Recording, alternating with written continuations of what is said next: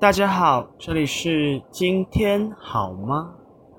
今天想要来跟各位讨论一下家，对你来说是什么呢？我的家庭算是一个小康家庭吧，虽然说不是住那种大豪宅啊，不是开什么名车啊，但是至少生活上是不予匮乏的，不用担心吃不吃得饱，穿不穿得暖。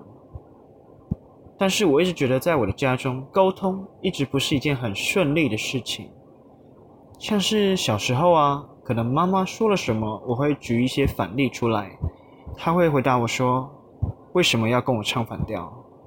其实不是啊，我只是觉得你说的或许还有其议论的空间。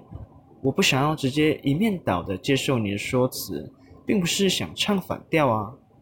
但结尾总是以无能为力的接受大人的选择来收场。像是举个例子好了，呃，大家小时候是不是都有上过那种安亲班、补习班或是什么才艺课程？我其实相当抗拒那样的地方。我觉得既然都已经下课了、放学了，为什么不能去好好的玩一下社团啊，或是跟朋友出去吃个饭啊？而是要继续待在那样封闭的空间里面，朗读一些英文啊，或是写一些教材啊？那那么累，为什么呢？我曾经在某一个晚上，相当郑重的跟我的妈妈说。我真的不太想要去上安亲班这样的地方，但是隔天放学的时候，妈妈突然来告诉我说，补习班老师已经在学校的接送区等你喽。我突然觉得，我突然觉得我好像被背叛了。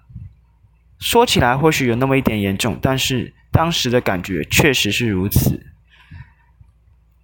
小孩也是一个有生命的个体啊，为什么都不用互相讨论，而是被独断的决定呢？我与你是不同的存在啊，为什么凡事都不能尊重我或倾听我的看法呢？生活不并不是单纯的是非题能解决的。如果你真的不同意我，那至少给我一个可以说服我的理由吧。我要的只是一个合理的解释啊，我要的不是什么。呃，这是为了你好，或是你长大就懂了，你长大就会理解爸爸妈妈的苦心了。而我现在就必须要乖乖的接受，并不是啊，我长大并不会懂啊，这是需要沟通才能互相理解的过程。为什么你们总是觉得可以省略掉呢？这不正是教育最重要的一环吗？还有一件事是发生在我国中时期的时候。那时候啊，我的学校跟别的寄职学校有那种合作的课程，呃，每一周挑一天的下午，呃，可以去那边上课。但是这个需要家长的签名。于是我回家跟我妈妈讨论说，我真的真的很想要去这个课程，我很想要去试试看上那个餐饮的课程。但是我妈妈却会跟我说。你的成绩要达到标准啊！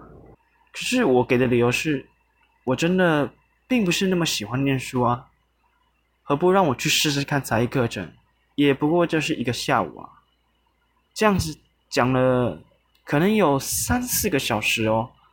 最后的，我妈妈给我的一句话是说：“你的成绩要达到标准啊。”那张单子隔天就要交了。于是这件事情就这么作罢了。我当时其实是相当的生气和难过的。为什么会觉得成绩达到标准是一个去取决于你要不要去上你喜欢的东西的一个门槛呢？还有一些像是这算是小事啦，就是其实我在有一个时期啊，我非常非常的迷上小说，然后会去买，其实买了蛮多本的。买到家里其实有点负荷不了了，那个空间呢，其实已经有点放不太下来了。于是我妈妈就会跟我说：“不要买。”但是她并不知道说为什么我要买啊。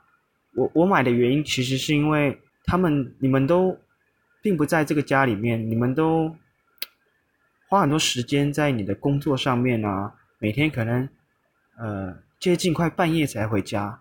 我不看这些小说，难道你要我一个人坐在那边发呆吗？所以，我对这样的一个是非的答案其实是非常非常的讨厌的。但是我也已经那个时候也已经养成了不太会去跟他们沟通的习惯了。于是慢慢的，我跟我家庭之间的隔阂，说说隔阂或许太严重了，就是陌生感吧，越来越严重了。其实我们家里面大部分的人呢，家庭成员呢，都对妈妈的那种独断的思考或者行为，还蛮不适应的。所以我不知道是因为这样，还是因为种种的原因呢？大家其实越来越有那种疏离感吧。吃饭自己吃啊，所以现在家庭对我来说，似乎只是一个。休息站的概念，有时候甚至我还不太想回到家，因为每次我拿了什么东西回家，拿了一个袋子，甚至是买了一碗饭，呃，我妈妈就会说：“你为什么要买那个？那个不健康啊，那个食物不营养啊。”但是他不会跟我讨论说为什么我要买那个。其实是因为我太晚回家了，这个时间我家附近能吃的东西本来就不多了。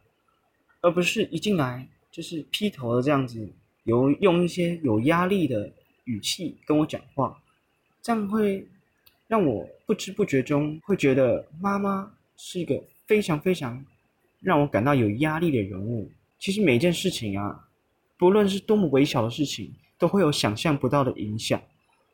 呃，我希望有听到我这些话的听众们，可以仔细想一想，平常。会不会太过独断了呢？